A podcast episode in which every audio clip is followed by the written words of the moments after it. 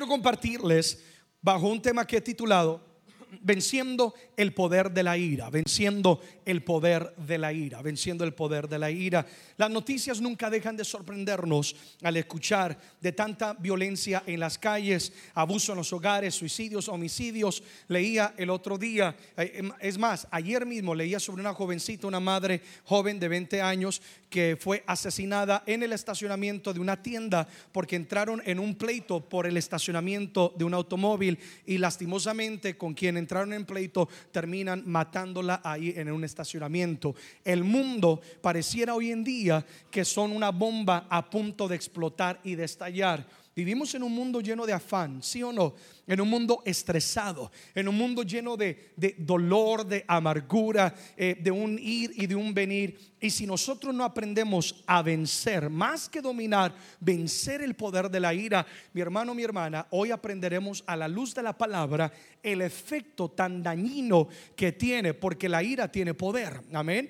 Así como Dios tiene el poder de dar vida, la ira también tiene el poder de destruir vidas. Así que es tan importante aprender de esto, porque no solamente personas que no tienen a Cristo son tentados o dominados y afectados por la ira, sino aún mucho creyente, mucha persona que dice tener a Cristo en su corazón, sus actitudes muchas veces demuestran lo contrario porque no han lidiado con lo que es la ira. ¿Cuánto queremos aprender sobre esto en esta noche? Amén.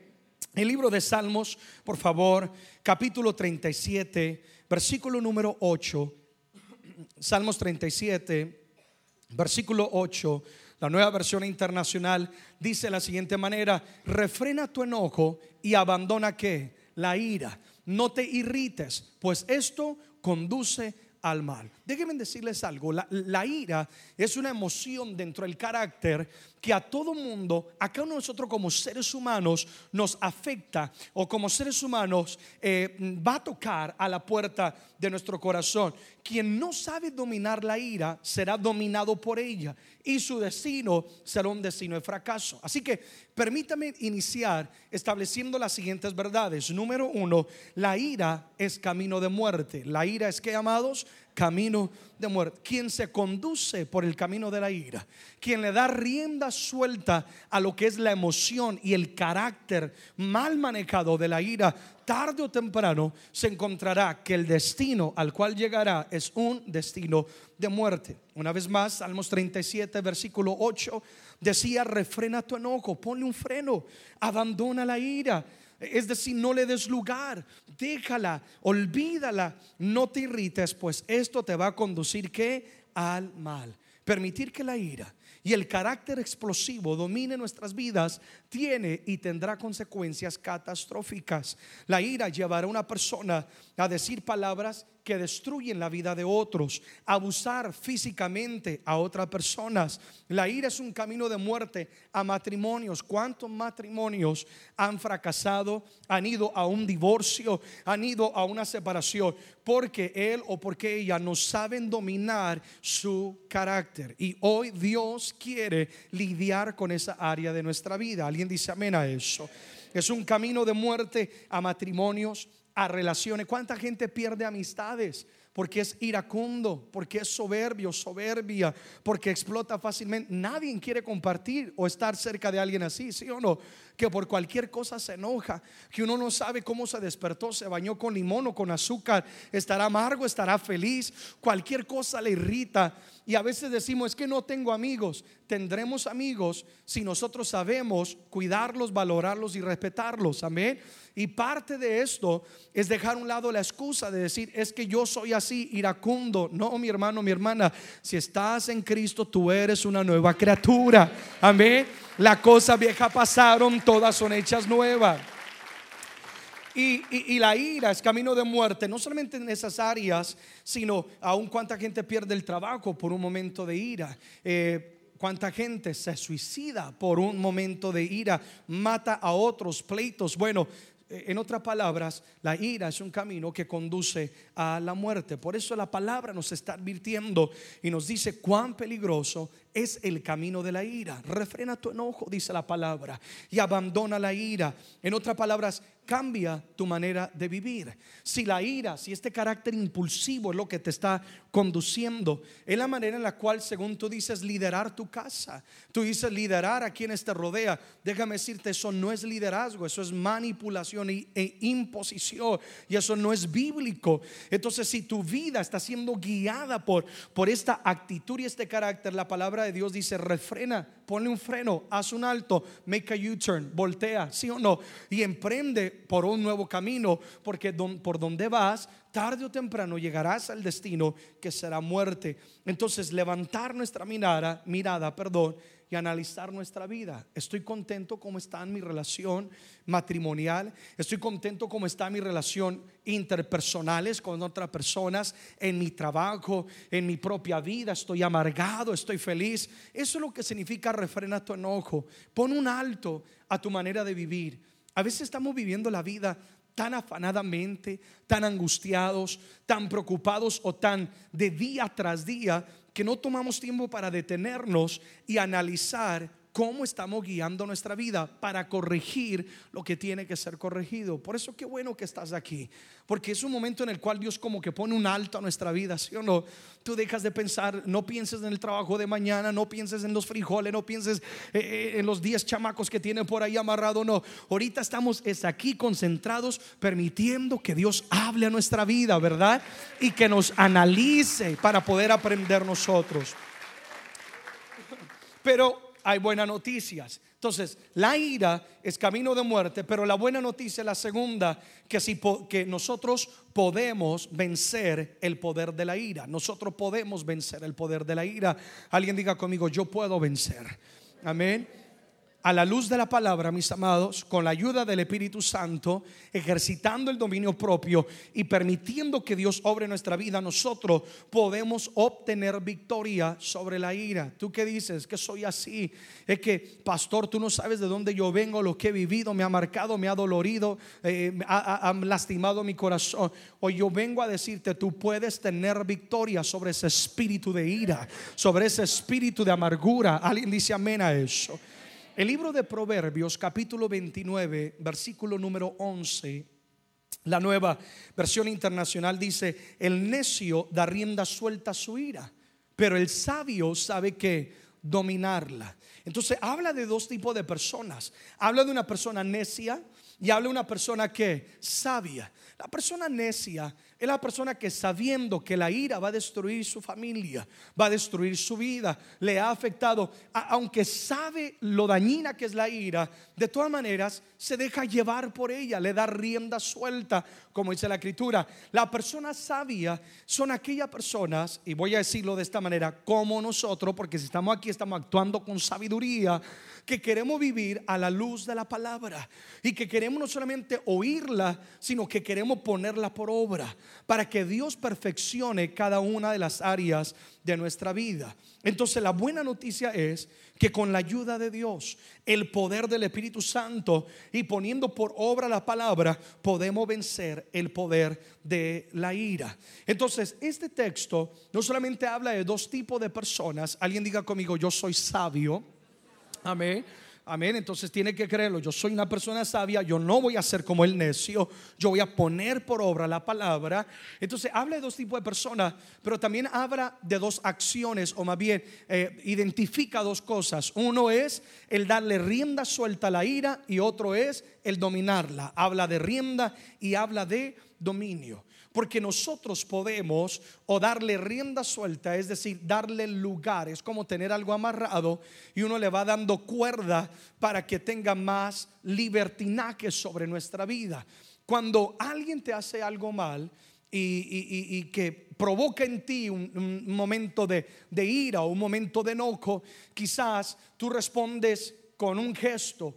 Eh, a la siguiente vez ya no responde con un gesto, a la siguiente vez te lo vuelven a hacer, le sueltas un poco la rienda, ahora vienen las palabras, a la tercera vez te lo hacen, ya no es un gesto, ya no es palabras, ahora ya vienen los golpes, etcétera. Eso es darle rienda suelta a lo que la ira, pero si aprendemos a través de la sabiduría de Dios a dominarla, es decir, desde el momento cuando en mí comienza a cultivarse este sentimiento de disgusto que va a producir ira, desde ese momento yo tengo que ¿qué? dominarlo. Desde ese momento yo tengo que decir, hasta aquí, Satanás, tú llegas. No tienes mayor autoridad sobre mi vida. Voy a tomar dominio sobre esta emoción. Y en ese momento es cuando tenemos que dominarla. No esperes cuando ya estés en otra etapa explosiva, no es en el principio donde tenemos que ponerle dominio. Alguien dice amén a eso. Amados, no es fácil, pero sí es posible. Una vez más, no es fácil, pero sí es posible. Porque francamente hay gente, he predicado a veces y lo he compartido, hay gente que usadas por el enemigo quieren provocarnos a ira, usadas por el enemigo quieren provocar una baja autoestima o lastimar nuestro corazón. Entonces no, es fácil porque uno es humano y como humano tenemos una lucha e, entre el espíritu y entre la carne y, y no es fácil, pero si la escritura nos está diciendo que nosotros tenemos que dejar a un lado la ira, significa que nosotros podemos entonces vencer la ira. Porque Dios nunca va a pedir algo en nosotros a lo cual no nos vaya a dar, no nos vaya a dar de su espíritu y de su poder para obtener la victoria. Amén, amados. Efesios capítulo 4, versículo 31. La escritura dice, quítese de vosotros toda que amargura, que más, enojo, ira, gritería y maledicencia y toda malicia. Pero no sé si ustedes miran el progreso del versículo. Una persona amarga vivirá enojada. La persona enojada va a ir a la ira. La ira va a ir a la gritería, a la maledicencia y luego a la malicia, que es el pensamiento de cómo me puedo vengar, de cómo puedo lastimar a esa persona. Y la palabra dice que se tiene que quitar eso de nosotros. No, no puede ser parte de nuestro vivir, no puede ser parte de nuestras eh, emociones o de nuestra manera de ser. Si somos hijos de Dios, si hay algo con lo cual tenemos que lidiar, es con esta área también en nuestra vida. Porque tenemos que ser santificados en todas las áreas. ¿De qué nos sirve? Que tú hables lenguas. ¿De qué me sirve vestirme de cierta manera y decir que yo amo a Dios y ser súper espiritual, pero ser una persona amargada, enojada, llena de ira, gritería y maledicencia? Como estoy actuando, está demostrando que todavía hay áreas en mi vida que necesitan ser ministradas y liberadas por Dios. Alguien dice amén a eso. Porque es que tiene que haber un acuerdo con lo que decimos y la manera en la cual nosotros vivimos. Entonces, quítese de vosotros toda amargura, enojo, ira, gritería y maledicencia, toda malicia. Entonces, la buena noticia es que si la palabra está exhortando que eso tiene que ser quitado de nosotros, significa Dios te va a dar el poder, Dios te va a dar el dominio propio si tú lo permites, si oyes la palabra y dices, es verdad, necesito cambiar, y Él te va a ayudar para que cada una de estas características ya no sean parte de tu vida. Que cuando pregunten, oye, ¿conoces a fulano de tal? ¿A cuál? ¿Al amargado? a la enojona, a la gritona, para que cuando hablen de ti digan, ah, sí, ah, qué linda persona, o oh, una persona tan hermosa, llena de paz. Eso es lo que Dios quiere que seamos cada uno de nosotros. Alguien apláudale al Señor, por favor. El mundo está lleno de ira. Entonces, la pregunta es, pastor, ¿cómo podemos vencer nosotros la ira? Hay tanto que podemos hablar, pero lo quiero resumir en varios puntos prácticos y principios que tenemos que poner por obra. Alguien diga conmigo poner por obra. Amén, amados. De nada nos aprovecha una vez más escuchar la palabra si no la vivimos. Tenemos que ponerla por obra. ¿Cómo podemos vencer nosotros el poder de la ira? Número uno, tenemos que eliminar la raíz. Número uno, tenemos que eliminar la raíz. La ira es el fruto externo de una raíz interna. Una vez más, la ira es el fruto externo de una raíz interna. La manera en la cual la persona actúa, eh, eh, la persona actúa con ira es porque hay una raíz, hay algo que está creciendo o que se cultivó, que se sembró y se descuidó y, eso ha, ha, crecido hoy en día a que se pueda ver el fruto de lo que está ocasionando. Entonces hay muchas razones por las cuales las personas pueden actuar con ira. Por ejemplo, una de estas razones puede ser por el orgullo. El espíritu del orgullo, ¿cómo ataca a las personas hoy en día? Una persona orgullosa es aquella que todo lo sabe, es aquella que no admite consejo, es aquella persona que siempre está bien. ¿Conocen a alguien así de esa manera? Y, y entonces cuando hay orgullo y alguien viene a confrontar y decirle, sabes que no estás bien, te equivocaste, va a reaccionar con ira. Entonces la raíz de esa ira puede ser el orgullo que hay en su corazón. Está la baja autoestima. Hay gente llena de ira porque tiene una baja autoestima. Quizás fueron abusados, fueron golpeados, quizás eh, nunca recibieron palabra de ánimo o de aliento, sino que toda su infancia y su vida creciendo, eh, en vez de haber palabras que, le hicieran crecer, hubieron palabras que le menospreciaban. Esta persona crece con un sentimiento de que todo mundo le odia, de que todo mundo quiere perjudicarle y crea barreras. Y la manera en la cual él o ella piensa protegerse es explotando con ira. Entonces cuando vemos a alguien con ira, no es de reaccionar de la misma manera. Primero porque somos diferentes. Alguien dice amén a eso sino que al contrario, uno debería sentir es, ah, no es lástima, sino compasión por ellos. Al decir, hay una raíz, está actuando de esa manera, yo no sé lo que a lo mejor esa persona vivió. Entonces, cuando vemos desde esa perspectiva, en vez de reaccionar como ellos, nosotros reaccionamos como Dios quiere que reaccionemos, que es con misericordia, con mansedumbre, con benignidad. Amén, amados. Entonces, la raíz puede ser el orgullo, la baja autoestima, la envidia, una persona que no soporta que otros prosperen, que tengan su carro, que tengan su casa, o que estén bien vestidos, o que tengan un buen matrimonio. Y hay gente llena de envidia y esa puede ser una raíz que está provocando eh, ira en ellos, los celos, las, una vez más los traumas del pasado, etcétera, etcétera. Si queremos vencer la ira, la ira es simplemente el fruto de una raíz interna. Entonces tenemos que ir a la raíz. El libro de Lucas, capítulo 6, versículo 45, nos habla de esto. Nos dice que el hombre bueno del buen tesoro de su corazón saca lo bueno. El hombre malo del mal tesoro de su corazón saca lo malo. Porque de la abundancia del corazón hablará que la boca. Entonces, si una persona está actuando bien, es porque en el corazón de él, en, en ese campo tan fértil, hay un buen tesoro. Ah, hubo alguien que le amó, hubo alguien que, que, le protegió, le dio amor. Entonces hubo una buena semilla en él o en ella y entonces está actuando de la manera correcta. Pero dice el hombre malo del mal tesoro de su corazón está sacando que lo malo. Porque lo que hablamos, como actuamos, es la abundancia de lo que hay en nuestro corazón. Y es algo que Dios quiere sanar de nosotros o, sanar en nosotros. Si la ira está dañando tu vida, tu hogar, tu matrimonio, tu entorno, tu futuro, todo lo que tú eres, mi hermano, mi hermana, es tiempo de analizar nuestro corazón y decirle, Señor, ven, cámbiame, renuévame, transfórmame. Es tiempo de reconocer. Quizá necesitamos pedir perdón. Quizá necesitamos aceptar el perdón de alguien, aunque no nos pidan perdón. ¿Cuántos están conmigo hoy? Que yo conozco gente que dice, es que estoy tan airada y he dado consejería a personas que me dicen, es que estoy tan airado con él o con ella y él nunca me pide perdón. Y yo les digo, tú tienes que aprender a vivir en paz contigo por quien tú eres, por lo que Dios ha hecho en ti y no por lo demás. Tú no puedes permitir que la vida de otros manipule quien tú eres. Aunque no te pidan perdón, tú aceptas el perdón. Amén. Y es la única manera a través de la cual tú puedes sanar tu corazón. Quizá necesitas arrepentirte. Señor, hay envidia en mí, hay orgullo en mi vida. ¿Están conmigo, amados?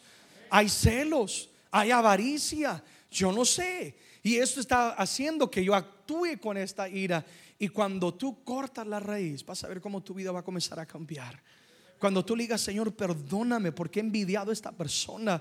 Perdóname, Señor, porque he permitido estos celos en mi vida. Vas a ver que cuando ahí obra el Espíritu Santo será liberado y liberada. Y la ira ya no va a tener poder sobre tu vida. Amén. Entonces es yendo a la raíz. Número dos, para vencer la ira, tenemos que aprender a dominar o a refrenar nuestra lengua. Alguien dice amén a eso. Sonríele a alguien, dile, nos van a hablar. El libro de Proverbios capítulo 15, versículo número 1, dice, la blanda respuesta quita la ira, mas la palabra áspera hace subir que el furor. La ira se vence cuando aprendemos simplemente a callar, a dominar nuestra lengua. Nuestras palabras aumentan la ira o quitan la ira. La palabra enseña que la vida y la muerte está en la lengua. ¿Cuánta gente en un momento entran en algún momento de, de, desacuerdo? Ese desacuerdo porque ninguno sabe dominar la lengua y todos quieren tener la razón, ¿sí o no? Muchas veces ganar el, el, pleito o el desacuerdo porque tiene la razón, teniendo tú la razón, no significa que tú has ganado. Al contrario, estás hasta perdiendo. Es mejor a veces callar. Amén, amados. ¿Y cuánta gente van escalando y terminan matándose? Terminan quitándose la vida. Entonces, si queremos dominar o vencer la ira, tenemos que aprender a decir, hasta aquí llegaste, ¿sí o no? Ni una palabra más. Ser conscientes que lo que va a salir de mi boca va a mejorar o va a empeorar las circunstancias en las cuales yo me encuentro. Entonces yo domino y venzo la ira cuando aprendo a dominar mi lengua. El libro de Santiago, capítulo 3, versículo 5, dice que la lengua es un miembro muy pequeño que se jacta de grandes cosas, es decir, que es buena para hablar una y otra cosa. Dice eh, Santiago 3:5, así también la lengua es un miembro pequeño, pero se jacta de grandes cosas. He aquí cuán grande voz que enciende un pequeño fuego. Compara la lengua a una chispita, ¿sí o no? Esa chispita que, que con, simplemente con, con que caiga en un bosque, mi hermano, y, cuando, y más cuando el bosque está seco y árido. ¿Y cuántos matrimonios están secos y áridos? Que cualquier chispita, ¡pa! explotan y parecen como la caricatura que estamos poniendo ahí en la pantalla, ¿sí o no? Así desgreñado, desgreñado él. Y explotan porque no sabemos dominar nuestra lengua. No sabemos pensar, lo que voy a decir edifica o destruye. ¿Será el momento propio para decirlo? Saben, hay que aprender a hablar. Amén, amados. Hay que aprender no solamente qué es lo que voy a decir, sino cómo lo voy a decir y cuándo lo debo decir. Porque muchas veces no es lo que decimos. Tú puedes decir la verdad, pero sin tener que herir a otros. Podemos nosotros guiar a la gente a que crezcan sin tener que pisarlos. Que a mí cuánto me duele cuando me meto en redes sociales y gente para hablar la verdad de Cristo tiene que condenar a todo el mundo y señalar a todo el mundo. Tú puedes hablar la verdad sin tener que destruir a otra persona. ¿Alguien dice amén a eso? Entonces la lengua, si la aprendemos a dominar, nos va a llevar a vida y no nos va a llevar a muerte. Apláudele sí al Señor. Entonces alguien diga conmigo, Señor, santifica mis palabras dame dominio sobre mi lengua. Y desde ese momento, amado y amada, cuando tú aprendes a dominar y a refrenar la lengua, vas a ver cómo las cosas cambian. Cuando en vez de responderle de la misma manera, te quedó salado. Ah, pues que te cocine tu mamá. En vez de responderle de esa manera, ¿sí o no? Eh, le diga, mi amor, es que todo el día estuve pensando en ti, no me di cuenta y se me pasó la sal. Y en ese momento cambian las circunstancias. Entonces es de saber hablarlo y la cosa va a ser diferente. Número tres, ¿cómo vencemos la ira? Confiando en la justicia divina de Dios. Voy a avanzar lo más pronto que podamos, lo más rápido que pueda, confiando en la justicia divina de Dios. Romanos 12, 17 al 19. No paguéis a nadie mal por mal, procurar lo bueno delante de todos los hombres. Si es posible en cuanto depende de vosotros estar en paz con todos los hombres, no os venguéis vosotros mismos, amados míos, sino dejar lugar a la ira de quien de Dios, porque escrito está a mí la venganza, yo pagaré, dice el Señor. Entonces la Biblia nos exhorta a ser gente pacificadora. ¿Tú eres un pacificador o eres una persona que enciende fuegos? Solo hay dos tipos de personas. Hay una persona que cuando llega calma la circunstancia y hay otros que instigan la circunstancia, que empeoran la circunstancia. La escritura nos enseña que nosotros tenemos que aprender a confiar en la justicia divina de Dios. ¿Saben por qué la ira domina a las personas? Porque queremos vengarnos y hacer nuestra propia justicia. Hablaron mal de mí, me hicieron mal, entonces yo le voy a pagar con la misma moneda. No, los hijos de Dios hemos aprendido que vamos a confiar y vamos a descansar en la justicia de Dios que nada es oculto al ojo de Dios y que el Señor es el que nos va a defender. Y cuando Dios me defiende, Dios no solamente me defiende, Dios defiende y Dios me va a honrar. Dios se va a encargar de ponerme en otro nivel aún para que quienes dicen ser mis enemigos puedan ver la mano de Dios sobre mi vida. Pastor, ¿qué estás diciendo? Confía en Dios. Y cuando tú aprendes a confiar en Dios y hacer es un pacificador, tú vas a comenzar a vencer el poder que tiene la ira sobre tu vida. Entrégale esa batalla a Dios. Una vez más, lo prediqué hace unas semanas sobre la justicia divina de Dios. Entrégale esa batalla a Dios. Entrégale ese problema al Señor. Confía en Él. Dios se va a encargar de hacer la justicia. Será en su momento. Alguien dirá, pastor, pero veo cómo prospera el malo, mira lo que hizo y todavía le está yendo bien, tú no te preocupes, Dios no te llamó a vivir la vida del vecino, vecino, Dios te llamó a vivir tu propia vida, haz lo correcto, tú avanza, haz lo que tiene que hacer y Dios va a hacer tu justicia, amén. Es que hay personas que están, voy a decir estamos para no ofender a nadie, estamos tan preocupados por el pasto del vecino, que por estar preocupado por lo que está pasando en la otra casa, dejamos que lo nuestro se seque. Si saben lo que estoy diciendo, amén, amados. Vive tu propia vida y confía en Dios. Entrégalo en las manos de Dios. Alguien diga conmigo, Señor, ayúdame a confiar. Tú eres mi justicia. Número cuatro, ¿cómo vencemos el poder de la ira? Esto es tan importante, tan práctico, pero tan importante, apartándonos de las malas influencias. Apartándonos de las malas influencias. Proverbios 22, versículo 24 y 25. ¿Cómo me fascina esa caricatura de esa señora? Eh? No te entremetas con el iracundo, ni te acompañes con el hombre de enojos. No sea que aprendas sus maneras y tomes lazo para tu alma. No sea que salgas que perjudicado en lo que está diciendo. ¿Han escuchado el dicho que dice, dime con quién andas y te diré quién eres? Amado y amada, quieras o no comprenderlo o estar de acuerdo, con quienes tú te rodeas, tarde o temprano vas a hablar como ellos, te vas a vestir como ellos, vas a actuar como ellos. Si son gente iracunda, tú serás iracundo también. Si hay gente pacificadora, tú vas a ser un pacificador también. Entonces tú tienes que ser tan selectivo con quien te rodea. Lo repito como lo he dicho tantas veces, quienes nos rodean nos llevan al éxito o al fracaso de nuestra vida.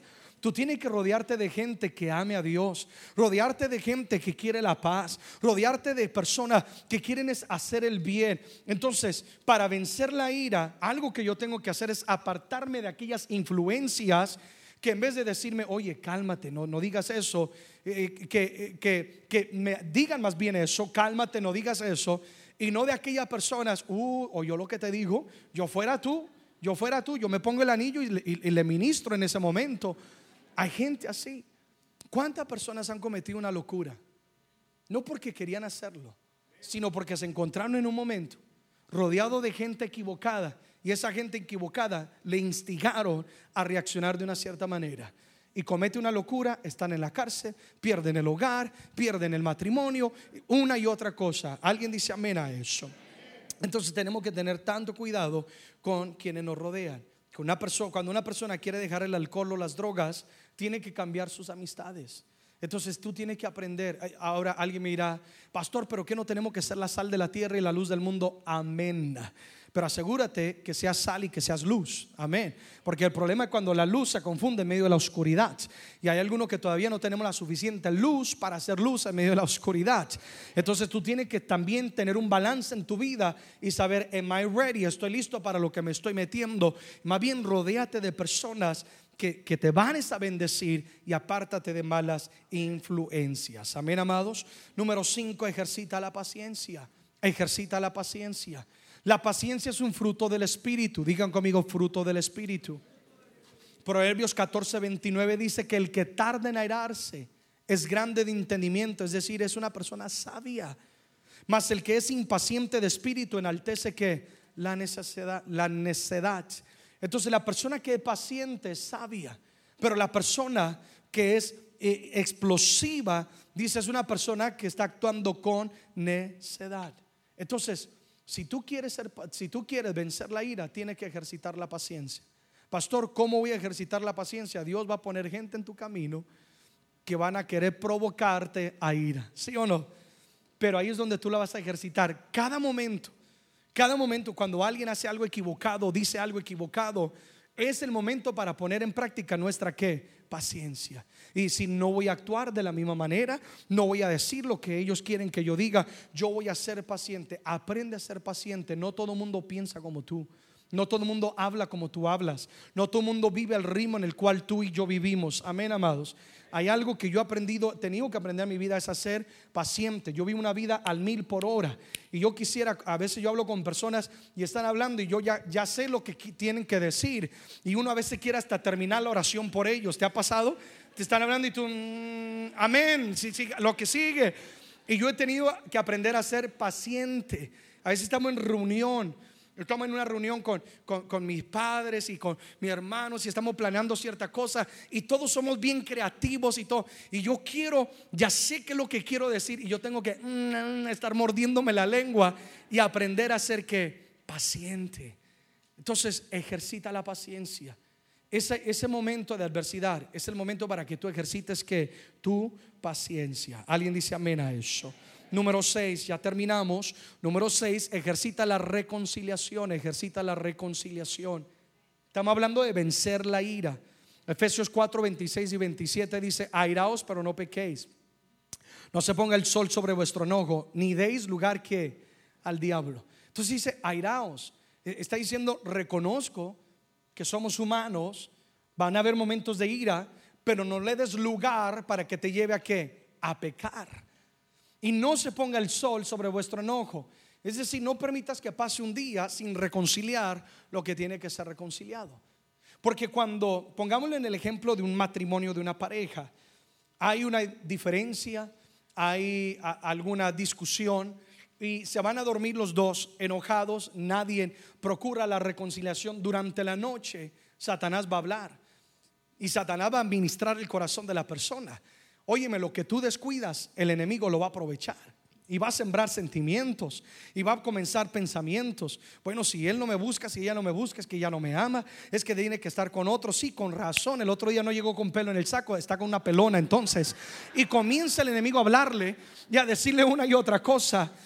Y, y eso te va a llevar, te va a llevar a actuar con esa ira. Acuérdate que la raíz, celos, envidias, y si nosotros no aprendemos a ejercitar la reconciliación, ¿saben qué? Amor o si es una amistad, amigo, ven, sentémonos. Eh, ha acontecido esto, no podemos tapar el sol con un dedo. Hay que reconciliarnos. Hay que ponernos a cuenta. En ese momento tú estás, ¿sabes qué estás haciendo? Cortándole la cabeza a Satanás. En ese momento tú estás quitándole el poder a la ira de sobre tu casa y de sobre tu vida. Amén. Terminemos número 7 Número 7, ¿cómo venzo la ira? Fortalece tu espíritu, fortalece tu espíritu. ¿Qué vamos a hacer? Fortalecer nuestro espíritu, que nuestra comunión con Dios. Colosenses capítulo 3, versículo 12. Dice, vestidos pues como escogidos de Dios, santos y amados. Y, y, ahora comienza a hablar de la vestidura de los hijos de Dios. ¿Qué dice? De misericordia. ¿De qué más, amados? Benignidad. ¿De qué más? Humildad, ¿de qué más? Mansedumbre, ¿de qué más? Paciencia. Amados, todos los días nosotros enfrentamos una lucha entre lo que es la carne y entre lo que es el espíritu. Dentro de nosotros hay un lobo y hay una oveja, en otras palabras. A quien tú alimentes y a quien tú vistas es quien va a gobernar tu vida. Dentro de ti está esa carne que es el lobo y está esa oveja que es el espíritu. Si tú le das rienda suelta al lobo, y te vas tras, eh, el, tras el sentimiento de ira y de manipulación y explosión, tarde o temprano ese lobo va a acabar contigo. Pero si tú todos los días te vistes como un hijo de Dios, y lo que estoy hablando no es de la vestimenta externa, estoy hablando de tu espíritu. Te despiertas cada mañana y tú dices, hoy me vestiré de humildad, de misericordia, Señor, dame mansedumbre, dame paciencia. Yo sé que hay personas que a veces dicen, no quiero ni bajarme la cama porque con ese jefe que tengo, esa joyita que me está esperando, sí o no, con, con ese colega del trabajo, ni quiero verlo, Dios mío. Pero ¿qué haces? Tú te vistes de mansedumbre y tú te vistes de misericordia para en vez de juzgar la actitud de la persona, tú tengas es compasión de ellos y tú tengas la paciencia la cual hablamos el día de hoy y el don de la reconciliación. ¿Alguien dice amén a eso? Entonces todos los días hay una lucha, pero quien esté fortalecido en ti, el lobo o la oveja, es quien va a ganar. Vístete como hijo de Dios. Señor, dame misericordia, dame benignidad, dame humildad, dame mansedumbre, dame esa paciencia. Entonces fortalecer nuestro espíritu en la vida devocional, tu comunión con Dios. Entre más cerca estés de Dios, más de Dios va a haber en tu vida. Lo voy a poner así de simple. La razón por la cual la carne te gana es porque estás en la carne. Pero si estás en el Espíritu, el Espíritu va a dominar tu vida. La razón por la cual a veces hablamos como hablamos, actuamos como actuamos, es porque estamos lejos de la presencia de Dios. Porque una persona que tiene a Dios se le va a reflejar en todo lo que hace y en todo lo que dice. Amén, amados. Es verdad que tenemos debilidades, pero otra cosa es cuando ya es algo continuo en nuestra vida. Eso es evidencia de que nuestro espíritu está por ahí en una esquina raquítico, pobrecito. ¿Sí o no? Y el lobo, esto está barrigón lleno de pecado, Dios mío. Pero el espíritu ahí raquítico. No, no pienses vencer la ira si solamente vienes a la iglesia una vez por semana. no pienses vencer la ira si solamente de vez en cuando clamas y oras al Señor. Tú vas a tener dominio y victoria sobre actitudes que afectan tu vida si todos los días vivimos a los pies del Señor y fortalecemos nuestra vida espiritual. Porque la ira, más que ser también un sentimiento y una emoción, es un espíritu que tiene que ser vencido a través del poder de nuestro Señor Jesucristo, a través del poder del Espíritu Santo. Amén, amados. Pongámonos en pie, por favor. Pongámonos en pie. Dios quiere quitar de nuestra vida, queridos, toda vestidura sucia llamada ira, orgullo, pecado, todo lo que nos ha ensuciado y manchado nuestras casas, ha empañado nuestro futuro, ha afectado nuestra comunión con otros. Dios quiere hoy quitar eso y que seamos gente misericordiosa, gente de humildad. La ira es camino de muerte. Y si has estado caminando por ese camino, hoy Dios nos habla para hacer un alto, para analizar nuestra vida y corregir nuestra conducta. Alguien dice amén inclinamos nuestro rostro y oramos, Padre, gracias por hablarnos. Gracias por cada uno de tus hijos, cada uno de mis hermanos y hermanas en este lugar, cada amigo que nos está sintonizando a través de los diferentes medios, sean redes sociales o radios, donde se encuentren, Señor, que esta palabra hoy llegue a lo más profundo del corazón de cada uno de ellos. Señor, reconocemos que la ira es un camino de muerte que daña, que afecta, que destruye yo pido que la palabra de hoy sea rema, sea revelada a nuestros corazones para entender lo peligroso que es darle rienda suelta, es decir, darle libertad a la ira, a aquellas emociones y actitudes dañinas en nuestra vida. Hoy, en el nombre de Jesús, pedimos que nos ayudes para vencer con la ira, Dios. Que tú nos moldees, que tú nos transformes. Ora y dónde estás y dile, Señor, dame de esa vestidura santa. Dame esa benignidad, dame esa misericordia. Señor, dame eh, ese corazón lleno de compasión, lleno de perdón, Dios. Dame dominio propio sobre mi lengua para dominar lo que sale de mis labios y hablar vida y no muerte, para hablar en el momento oportuno y para decirlo con gracia y con sabiduría. Señor, enséñame a confiar en tu justicia. Dile, tú eres mi defensor, tú eres mi justicia y mi paz se encuentra en ti. Padre, aparta de mí toda mala influencia. Dame discernimiento para, Señor, eh, reconocer lo que no te agrada y lo que está afectando mi vida y cerrarle la puerta a toda obra del enemigo. Dame del fruto de tu espíritu el fruto de la paciencia, la reconciliación. Señor, hoy pido que perdones si he fallado, si he cometido errores. Perdóname, Dios. Y hoy yo acepto el perdón de quienes me han herido, de quienes me han lastimado, de quienes de una o de otra manera han afectado mi vida. Aunque no me pidan perdón, Señor, yo acepto el perdón hoy para ser libre de todo espíritu de ira en el nombre de Jesús.